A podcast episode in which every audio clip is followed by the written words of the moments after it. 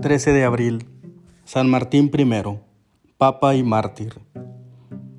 Por intercesión de San Pedro, ilumine Dios sus corazones con la fe ortodoxa, los vuelva firmes frente a todos los herejes o enemigos de nuestra Iglesia, de fuerzas sobre todo al pastor que ahora la gobierna, sin ceder en ningún punto, por mínimo que sea, ni capitular en ningún aspecto, aunque fuere secundario, conserven íntegra la fe profesada por escrito ante Dios y los ángeles santos, y por ello mismo puedan recibir con mi pobre persona la corona de la justicia y de la fidelidad de las manos de Jesucristo, Señor y Salvador nuestro.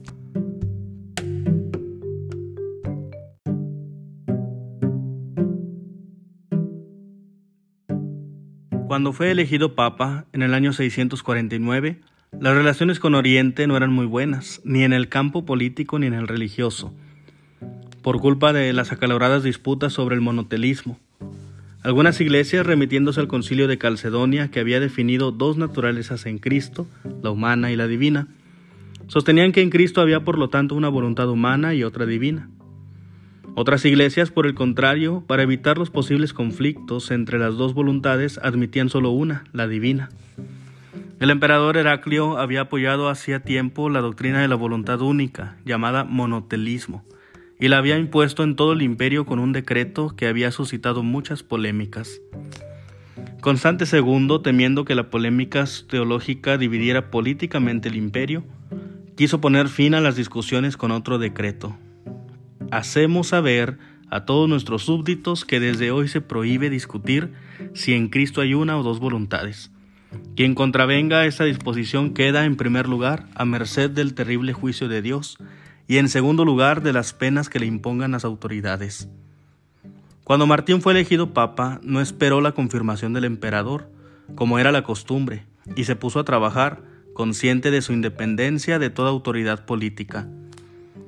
La cosa no gustó al emperador, en particular porque el papa, tres meses después del nombramiento, convocó un concilio en Roma al que asistieron casi todos los obispos italianos, unos 30 obispos orientales y una representación de los obispos africanos.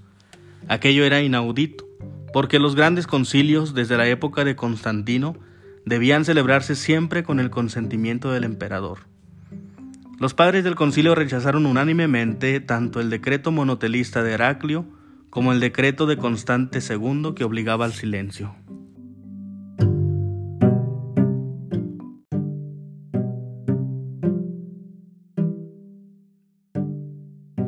El emperador quiso dar una lección al obispo de Roma, para que él y sus sucesores aprendieran que los decretos imperiales no se discutían en los concilios, sino que se obedecían sin más. El emperador estaba representado en Occidente por un exarca con sede en Ravenna, y este puesto estaba vacante desde hacía tiempo. El emperador nombró exarca a un general y lo mandó a Italia para que obligase a suscribir su decreto a todos los obispos italianos, comprendido el de Roma. Si éste se oponía, la orden era detenerlo y conducirlo a Constantinopla. El general llegó a Roma y se dio cuenta de lo difícil de su misión, porque todos estaban con el Papa. La población civil e incluso las guarniciones militares, que se habían transformado en un pequeño ejército que defendía la ciudad, desvinculado del poder imperial. El general no solo no detuvo al Papa, sino que se rebeló contra el emperador con la esperanza de ser a su vez emperador de Occidente. Pero murió poco después combatiendo contra los invasores musulmanes en Sicilia. Constante II envió a Ravenna a otro exarca, que tendió una trampa al Papa y se lo llevó prisionero.